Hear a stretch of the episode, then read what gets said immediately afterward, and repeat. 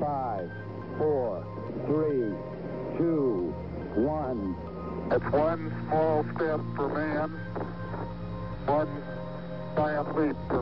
Herzlich willkommen zum Podcast für Kommunikation, Kreativität und Haltung mit Dennis 18 und Selbiger bin ich. Und Selbiger bin ich. Und der andere, der hier ich ist, ist der Julius van der La, der auf der anderen Seite meines Bildschirms sitzt und auf mich wartet. Äh, du siehst aus, als säßest du schon im Weißen Haus. Hat man dich schon gewählt?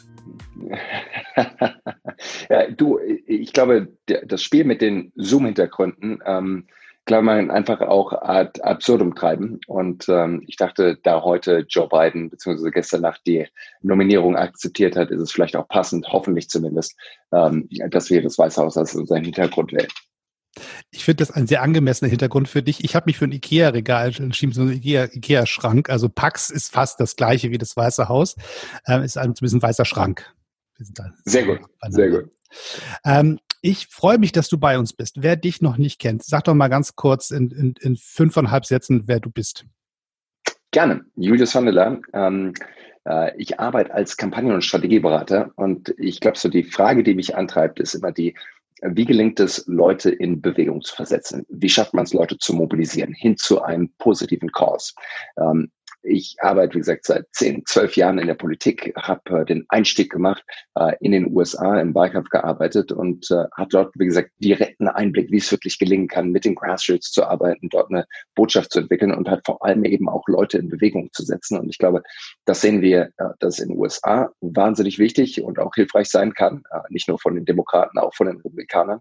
Ja, wir haben es aber auch hier in Deutschland festgestellt. Und ich glaube, auch da, da können wir uns bestimmt auch gleich noch zu austauschen, weil du da auch viel Erfahrung hast, ähm, gibt es doch auch den einen oder anderen Unterschied. Und gleichzeitig, glaube ich, kann sowohl das eine System als auch das andere System vom anderen lernen. Äh, vielleicht, also der, der vollen Transparenz halber, wir beide haben uns kennengelernt 2009, waren Richtig. beide gleichzeitig in Amerika im Wahlkampf von Obama in der Wiederholungswahl, also 2012, und haben uns da nicht gesehen. Das hat mich bis heute Richtig. fertig gemacht. Wir waren beide in Ohio zum gleichen Zeitpunkt und es ist uns nicht gelungen, uns zu sehen. Also von daher müssen wir das jetzt per Zoom machen.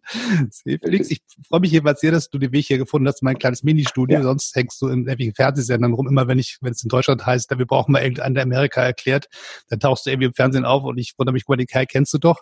Das heißt, es kommt mir nicht so lange vor, dass ich dich gesehen habe, aber wir haben gerade festgestellt, es ist eine Weile her.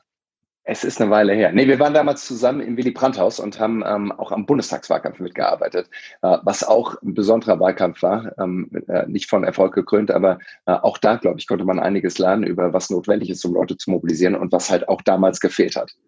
Genau, also wir beide kommen an der Stelle, glaube ich, äh, äh korrigiere mich, wenn das äh, falsch ist, aus der Logik des, des, des, des Grassroots, des Ground Games, Leute vor Ort, die sich engagieren, wie kann man das so steuern, damit es funktioniert und auch die Leute motiviert mitmachen.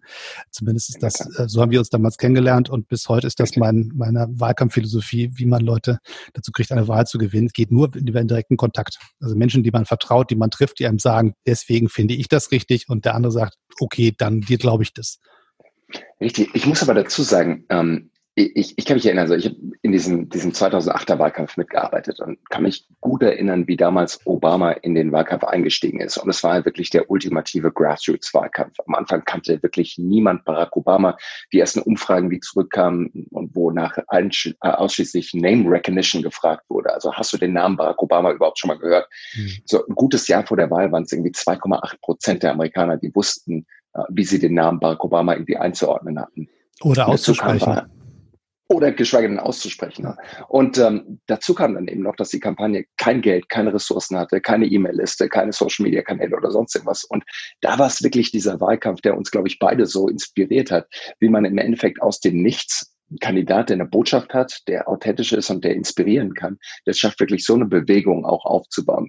Und gleichzeitig, wenn ich mir jetzt anschaue, die Clinton-Kampagne, einige Kampagnen, die wir in Deutschland gesehen haben, aber jetzt auch eben dieser 2020er Präsidentschaftswahlkampf, wo es viel, viel schwieriger ist, wirklich diese Grassroots-Mobilisierung herzustellen, weil einfach auch durch Corona überhaupt kein direktes Miteinander möglich ist. Ich muss sagen, umso mehr und umso spannender finde ich wirklich auch noch die Frage nach der Positionierung, die Frage nach dem, wie erzähle ich wirklich unsere Geschichte, wie erzähle ich aber auch den Kontext der Wahl, wie baue ich im Endeffekt auch eine Kontrastfolie auf und erkläre dann eben, beantworte schlussendlich auch die zwei wichtigsten Fragen, die es, glaube ich, in jedem Wahlkampf ist, die lauten, warum ich warum bin ich genau der Richtige und vor allem, warum jetzt? Warum bin ich jetzt auch dran? Und ich glaube, die Corona-Pandemie hat da Joe Biden auch im Endeffekt die Steilvorlage am Schluss geliefert, warum er genau zu diesem jetzigen Zeitpunkt auch der Richtige ist und eben nicht die anderen, die vermeintlich vielleicht sogar dynamischer oder auch eloquenter waren. Genau. Und was, was wir machen, ist sozusagen ein Zweischritt. Das heißt, wir haben heute ein Zeitfenster für Teil 1 des Podcasts und Teil 2 nehmen wir nächste Woche auf. Wir haben uns das so aufgeteilt, weil diese Woche jetzt gerade der, der Demokratische Parteitag durch ist und Richtig. dann eine Woche später die Republikaner nachlegen und wir dann sozusagen das gesamte Bild der aktuellen Erzählung und auch der Art und Weise, wie mit dieser etwas anderen Art der Kommunikation. Also die Wahrheit verbringen wir die, gerade unser Leben im gleichen Umfeld wie die Präsidentschaftskandidaten oder Präsident selber in ewigen Zoom-Konferenzen und machen da ganze Parteitage drüber oder halt ein Podcast. Das ist halt das genau das Gleiche, wenn man ehrlich ist. Das heißt, heute eher Schwerpunkt so ein bisschen demokratisch, nächstes Mal republikanisch, vielleicht mit ein bisschen mehr Zeit, dass wir auch noch einen Blick haben, über die Gesamtheit zu sprechen und auch so ein bisschen einen Ausblick äh, wagen können auf die Strecke, die dann noch kommt bis zum ersten Dienstag nach dem ersten Montag im November, wenn gewählt wird, laut Verfassung. Ähm, das heißt, jetzt erstmal so dein erster Eindruck, der Parteitag der Demokraten. Was ist bei dir hängen geblieben? Äh, erstmal äh, war ich doch sehr skeptisch, ob es denn wirklich gelingen kann, so ein Parteitag über Zoom de facto abzuhalten und komplett virtuell zu machen. Und ich muss sagen, wenn ich das so vergleiche mit dem 2016er Parteitag, der hat damals, wenn ich mich richtig erinnere, etwa 65 Millionen Dollar gekostet, also etwa so viel wie SPD und CDU im letzten Bundestagswahlkampf gemeinsam ausgegeben haben für die komplette Kampagne. Dieser Parteitag 2020 hat lediglich 25 Millionen Dollar gekostet, was immer noch ein Haufen Geld ist. Aber ich finde, der größte Unterschied ist wirklich der, damals diese ewig langen Parteitagsreden. Also als sich Bill Clinton dorthin gestellt hat und irgendwie über eine Stunde gesprochen hat, hat fast seine Karriere gekillt. und auch ein fast seine Karriere gekillt. Es war eine großartige Rede, aber am Ende muss man doch sagen, ähm, eine gute Rede sollte auch irgendwie in 10, 15 oder maximal 20 Minuten irgendwie auch rüberbringt, äh, sollte, sollte rübergebracht werden. Und ich glaube, das haben wir halt gesehen, dass ein Haufen Leute eben auch diese 1,30 hatten oder drei Minuten oder fünf Minuten hatten. Und dadurch war das viel, viel kompakter. Und ich glaube, die Botschaft hat dadurch deutlich mehr an Farb gewonnen. Und rein, also rein technisch ist es ja schon so, dass ein, ein Parteitag auch ein mobilisierendes Element haben soll. Es soll ja auch neben dem tagelang Infomercial, der da über das Fernsehen geballert wird, damit alle sozusagen eine ungefilterte äh, Direktbotschaft der Parteikampagne Richtig. kriegen, ähm, ja. sollte es ja auch einen Resonanzkörper innerhalb der Organisation geben. Das heißt, die Leute sollen das Gefühl haben, boah, wir können wirklich gewinnen, da sind, ich bin nicht alleine, ja. äh, wir haben alle irgendwie, sind auf der richtigen Seite der Geschichte und jetzt geht's los hinter dieser äh, Person, ja. der wir nachlaufen wollen. Das fällt ja sozusagen normalerweise in so einem Parteitag in Deutschland ein bisschen nüchterner aus, äh, da dann doch ein bisschen enthusiastischer. Äh, Luftballon, Band, Springsteen auf der Bühne, äh, wie auch immer. So, das ist jetzt ja alles ein bisschen anders ähm, gelaufen. Das heißt, es gibt eine Rede vor einer platten Rückwand, im besten Fall das Küchen, äh, die Küche, oder halt, wenn man ein bisschen mehr Geld hat und wichtiger ist, saß man dann halt irgendwie im Studio, aber in Wahrheit war das ja. alles platt und ohne Publikum. Ja. Wie, wie haben die Leute das geschafft, dieses Mal, diese, diese neue Redesituation gut zu nutzen? Was meinst du? Ich glaube, es gibt natürlich ein paar Leute, die das einfach besser auch hinkriegen und besser äh, im Endeffekt von einem stillen Raum oder äh, 40, 50 Leuten, die dann zum Beispiel bei Kamala Harris im, in, in diesem Studio saßen oder in dieser Convention Hall saßen und die nicht geklatscht haben, die nicht gewunken haben oder sonst irgendwas gemacht haben. Trotzdem hat sie es hinbekommen, eine echt feurige Rede abzuhalten. Und ich glaube, dass das eine hohe Kunst ist. Ähm, ich glaube, das, der Hauptaugenmerk von äh, jeder Kampagnenorganisation muss natürlich sein, den Kandidaten oder die Kandidatin maximal glänzend, äh, glänzen zu lassen. Und ich glaube, das ist den Demokraten gelungen, zumindest zum Großteil der Veranstaltung, äh, zu sagen, wir bauen im Endeffekt ein Setting, äh, kürzen im Zweifel auch die Zeit so weit runter, dass unser Kandidat eben noch glänzen kann. Und das, glaube ich, auch mit der Rede von Joe Biden gestern Abend äh, ist durchaus gelungen, dass er eine kohärente Rede gehalten hat, was ja nicht immer der Fall war. Ähm, aber vor allem von der Botschaft her, dass es ihm gelungen ist, zu sagen, ich bin nicht radikal, ich bin kein Ideologe, ich werde nicht die Welt einmal komplett verändern, aber ich bringe wieder irgendwie Sanity hier mit rein, irgendwie eine gewisse Normalität. Ihr könnt wieder die Nacht durchschlafen und müsst nicht irgendwie Angst davor haben, morgens euer Handy anzumachen und hören, dass ich wieder irgendwas komplett äh, Irrsinniges getwittert habe, äh, was, glaube ich, schon die letzten vier Jahre von Trump durchaus so geprägt wurde. Hm. Ich, ich fand äh, zwei Sachen zu seiner Rede, ähm, vielleicht wollen wir uns darauf konzentrieren, da waren viele andere spannende Sachen auch dabei, auch der Auftritt von Obama war ein ganz besonderer. Ähm, aber wenn man jetzt die Spitzenperson einmal anschaut, ich, ich finde, zum einen hat er es geschafft, eine Rede zu halten, die für einen Parteitag würdig wäre, aber er hat das mhm. Energielevel und die Haltung und die Pose so gewählt, dass es fast schon so klang für mich wie eine Rede aus dem Weißen Haus selber. Also es war eine, also normalerweise sagt man, man sieht der presidential aus, das sagt man ja wie immer. Ja. Also so sieht der Mann ja. aus wie ein Präsident. Der Typ hinter dem Schreibtisch, kann ich mir das vorstellen? Also das ist ja der alte ja. Clinton-Satz, die Wahlentscheidung hängt davon ab, kann ich mir diese Nase hinter dem Tisch vorstellen. Absolut. So, und ähm, er hat das wirklich komplett so inszeniert, als stünde er quasi irgendwie im, im Weißen Haus vor ein paar Fahnen und strahlte diese ja. Sicherheit des Commanders in Chief aus. Das war, glaube ich, das Ziel, ja. was sie damit hatten. Ähm, ja. Und er hat eigentlich eine sehr normale Präsidentenrede gehalten. Eigentlich müsste jeder Präsident der letzten 100 Jahre, die man nachts um zwei aufweckt, ähm, genauso eine Rede halten können. Also wir halten zusammen, wir gemeinsam, das, das Helle ist Absolut. besser als stärker als das Dunkle. Wir sind äh, Auch äh, nicht rot und blau, nicht sondern wählen, werde ich trotzdem ja, ja, ja so. richtig. Ja. Also da war nichts dabei, wo ich das Gefühl habe, es ist, war eine schöne, gute Rede, alles richtig gemacht, aber ja. es war jetzt eine normale Rede und das, die große Sehnsucht der Amerikaner, glaube ich, zumindest für vielen, ist eine Normalität tatsächlich hinzukriegen. In sagst. der Tat. Ich glaube, also wenn man sich die, die, die Umfragen anschaut, dann äh, merkt man natürlich, dass die Corona-Pandemie auch natürlich Amerika komplett beeinflusst. Und da sagen halt im Endeffekt 60 Prozent der Amerikanerinnen und Amerikaner, dass sie unzufrieden sind mit der Art und Weise, wie Trump diese Pandemie auch managt. Ähm, und ich glaube, das kommt auch nicht von ungefähr. Äh, nicht nur der Zickzackkurs, sondern eben auch noch diese ganzen Exkurse mit, du solltest vielleicht auch Bleiche trinken oder UV-Strahlen könnten dich davor heilen. Und ich glaube, das ist genau auch die Antwort von beiden dass, wie gesagt, nichts Radikales kommt, dass nicht irgendwas Aufbrausendes kommt, sondern dass im Endeffekt einfach wieder Ruhe und Gelassenheit in dieses Weiße Haus reinkommen soll. Jemand, der wirklich Erfahrung hat in diesem Regierungsapparat und einfach sagen kann, ich führe uns hier durch ohne große Unfälle, ohne irgendwas wirklich Aufregendes. Äh, wie gesagt, ihr könnt euch eigentlich auch wieder entspannen. Äh, ich manage diese Sache für euch. Ich finde aber den Punkt, den du am Anfang angesprochen hast, noch echt wichtig. Diese Frage nach der, kann ich mir das vorstellen? Und wie dieser Parteitag eben auch inszeniert ist. Denkt zurück an den Parteitag 2008, als Barack Obama damals die Nominierung entgegengenommen hat. Das war damals in dem Mile High Stadion in Denver. Großes Footballstadion. Wahnsinnige Kulisse. Es war immer die Frage, so wird es regnen oder nicht. Es hat zum Glück nicht geregnet.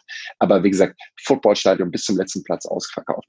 Und ich würde nur jedem, der gerade zuhört, empfehlen, einmal zu googeln Obama Acceptance Speech 2008 Denver. Und dann wird man sehen, was die für ein Bühnenbild kreiert haben. Es sind diese griechischen Säulen, die man da auch im Weißen Haus sieht oder römischen Säulen. Mhm. Ja, es ist im Endeffekt, dass die im Endeffekt den Rose Garden, also, also die Bühne vom Weißen Haus nachgebaut haben. Und es war auch genau die Überlegung dahinter zu sagen, wir wollen den Leuten das Gefühl geben, dass Barack Obama schon auch im Weißen Haus ist, dass sich wirklich auch jeder vorstellen kann. Ähnlich wie es auch Donald Trump die letzten Jahre immer gemacht hat bei The Apprentice, wo er sich ja auch immer hinter diesen schweren Schreibtisch in den schweren Stuhl gesetzt hat, gesagt hat, ich will, dass sich Leute vorstellen können, dass ich eben auch im Weißen Haus im Oval Office sitze. Und ich glaube, dass das natürlich das ist, was die beiden Kampagnen auch eben äh, sich überlegt hat, dass sie ihn so inszenieren. Das Zweite, was man jetzt ja hinkriegen muss, ist ähm, der, auch so ein Obama-Satz oder wahrscheinlich eher David Pluff, äh, der Wahlkampfleiter, die Urgency of Now. Also das, das, das Motto, es ist jetzt irgendwie so wichtig, dass es auch jetzt entschieden werden muss. Ja. Man kann diese Entscheidung nicht aufschieben und sagen, okay, ähm, das ist schon irgendwie wichtig so, aber so, ja. aber diese Dringlichkeit äh, zu vermitteln, ich glaube, da hat ja. ähm, äh, Michelle Obama durchaus ähm, eine Funktion erfüllt, die ja. ungewöhnlich ist für eine ehemalige First Lady. Einmal, dass sie überhaupt spricht bei so einem Parteitag und dann auch so eine harte politische Rede, äh, wo es ja darum ging, wählt, es wählt um euer Leben quasi, war ja die Grundaussage. Richtig. Ich meine, muss sagen, Michelle Obama ähm, es ist bekannt, dass sie eigentlich überhaupt keine Lust mehr hat auf Politik, ja, dass sie diese acht Jahre und der Wahlkampf davor schon echt zuwider waren. Ähm, aber man muss auch sagen, sie ist eine der äh, größten Powerfrauen weltweit, äh, die eine gigantische Audience hat. Ich weiß nicht, wie viele Millionen Bücher die verkauft hat ähm, von Becoming, was ein großartiges Buch ist. Und wenn man vor allem auch weiß, dass die Wahl im Endeffekt von Frauen in den Suburbs entschieden wird und Michelle Obama jetzt auch so eine wirklich gravierende und auch wirklich treffende Rede gegen Donald Trump hält, dann ist das, glaube ich, ein wichtiges Argument. Aber du hast auch gesagt, es geht darum zu mobilisieren.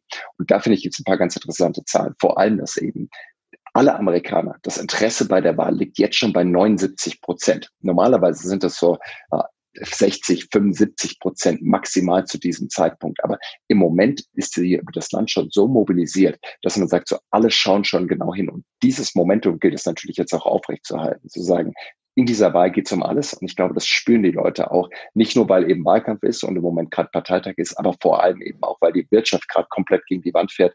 Ähm, 15 Millionen Leute keine Arbeitsplätze haben. Natürlich, da kommt zu auch noch, dass äh, 170 Millionen, äh, 170.000 Leute schon an den Folgen der Corona-Pandemie gestorben sind. Also da kommen so viele Sachen zusammen, dass, glaube ich, diese fierce urgency of now, wie du es gesagt hast, dass die schon wirklich auch in den Knochen der Amerikanerinnen und Amerikaner steckt.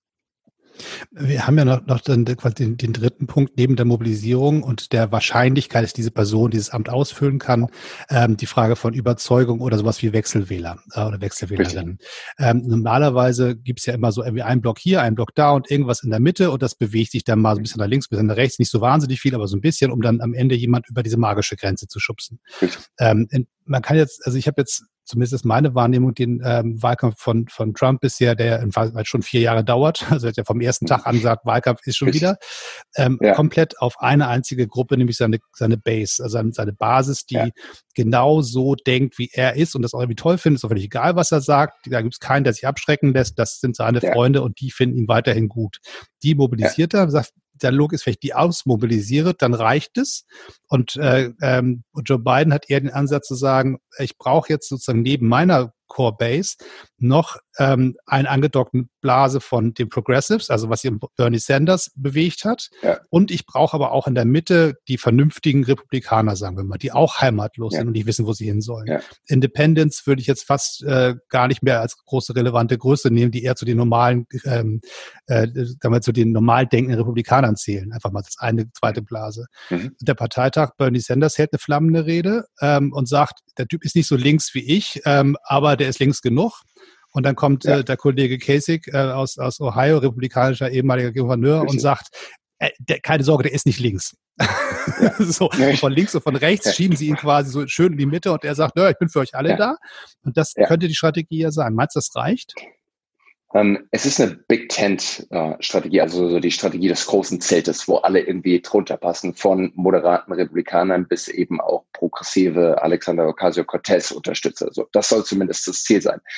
Ich finde, es gibt, gibt einen wichtigen Punkt. Im Moment sind es etwa 60 Prozent der Leute, die planen, für Joe Biden zu wählen, wählen nicht, weil sie Joe Biden unterstützen, sondern die wählen gegen Trump. 60 Prozent. Ne? Also es ist eine Protestwahl im Endeffekt. Nur 30 Prozent der Leute sagen, sie wählen wirklich aktiv auch für Joe Biden. Und ich glaube, dass das durchaus auch ein Problem ist. Ähnlich war es auch schon 2016, dass Leute gesagt haben, ich finde Hillary nicht gut, aber ich finde Trump halt das größere Übel und deshalb wähle ich für Hillary Clinton. Und ich glaube, das hilft nicht unbedingt dann schlussendlich bei der Mobilisierung. Das schlägt sich jetzt in, in den Umfragen nieder, dass die Leute sagen, ich will Trump abwählen und deshalb ist Joe Biden, glaube ich, auch vorne. Aber die große Frage ist wirklich, kannst du Leute zur Urne bringen, nur weil sie sagen, ich will jemanden abwählen, wenn sie nicht wirklich auch aktiv für den eigenen Kandidaten sind. Das ist ein Problem, das die beiden Kampagnen auf jeden Fall noch lösen muss.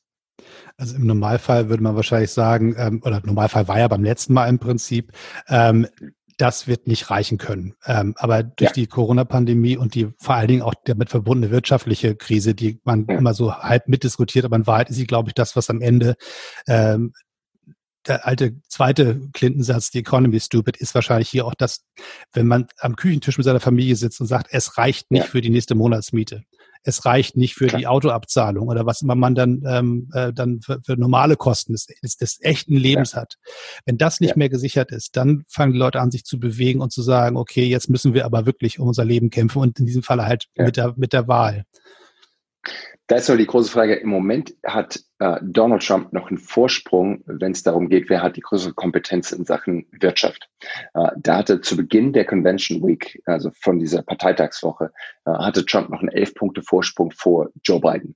Ähm, und ich glaube, das war genau auch die Strategie von Joe Biden und den Demokraten in dieser Woche zu versuchen, die Wirtschaft und die Corona-Pandemie im Endeffekt miteinander in Verbindung zu bringen und zu sagen, wenn ihr wirklich findet, dass Trump die Corona-Pandemie katastrophal gemanagt hat, dann müsst ihr auch für Joe Biden wählen, weil das wirklich auch ein wirtschaftliches Argument ist. Ich glaube, wenn es November ist, 3. November ist und die Leute dann auch wirklich wählen gehen und sagen, wir glauben zwar, dass Joe Biden vielleicht der Kandidat ist, der Moderator ist und vielleicht auch ein bisschen mehr Ruhe hier reinbringt. Aber wir glauben am Schluss nicht, dass er in der Lage ist, nach dieser katastrophalen wirtschaftlichen Zeit unter der Corona-Pandemie das Land wieder nach vorne zu bringen, die Wirtschaft wieder anzukurbeln, Jobs zu kreieren und so weiter und so weiter. Ich befürchte, dass die Amerikanerinnen und Amerikaner dann trotzdem noch mal Donald Trump wählen würden. Einfach weil der auch 2016 schon das Argument gemacht hat, ihr mögt mich vielleicht nicht, äh, ich spreche vielleicht nicht so wie ihr, aber ich bin gut für die Wirtschaft und ich sorge dafür, dass mehr Geld auf eurem Konto ist. Wenn das am Schluss die Frage ist, wer ist besser für mein Konto, wer ist besser dafür geeignet, dass ich eben dann doch die Miete abbezahlen kann oder das Car Payment oder die Medizin für meine Kinder bezahlen kann. Wenn das am Schluss die Frage ist und am Schluss kommt, Donald Trump ist die Antwort darauf, äh, dann befürchte ich, dass es noch mal eine zweite Amtszeit von Donald Trump geben könnte. Wunderbares Schlusswort. Man merkt aber, das Medientraining. Jetzt geht es nämlich sozusagen in diese Wartephase. Wir müssen eine Woche warten, wie sich die, die Demokraten in der Nacherzählung entwickeln. Und dann kommt die Antwort der Republikaner mit Donald Trump, der wahrscheinlich genau das, was du gerade versucht hast zu beschreiben, wenn er diszipliniert ist, ähm, dann auch versucht rüberzubringen. Also wenn ich ihm was sagen würde, würde ich immer sagen, bleib auf dem Ding, wo das Einzige, was du hast, ist halt irgendwie, ich bin der Typ mit dem Geld und der Rest ist irrelevant. Ähm, ja. Mal gucken, was sie daraus machen. Joe, der senile Joe wird es nicht schaffen, sich gegen Xi und Putin und Co. zu positionieren und er wird es nicht schaffen, unsere Wirtschaft wieder in Gang zu bringen. Deshalb wählt nicht. Das wird im Endeffekt, glaube ich, die grundlegende Botschaft sein. Äh, in der Woche sind wir schlauer und dann schauen wir nochmal gemeinsam rein. Genau, und dann machen wir den Teil 2 des Podcasts. Ich bin sehr gespannt. Diese Folge Klasse. geht heute hoch. Wir sind quasi tagesaktuell. Wow das erste Mal in diesem Podcast leben, dass es tagesaktuell relevant ist, dass es heute auch fertig wird mit dem Schnitt. Also von daher. Wahnsinn. Danke für deine Zeit, Julius. Ich freue mich auf nächste Woche und da haben wir auch mehr Zeit voneinander. Bis dann. Klasse. Toll, toll, toll. Bis dann. Tschüss. Ciao.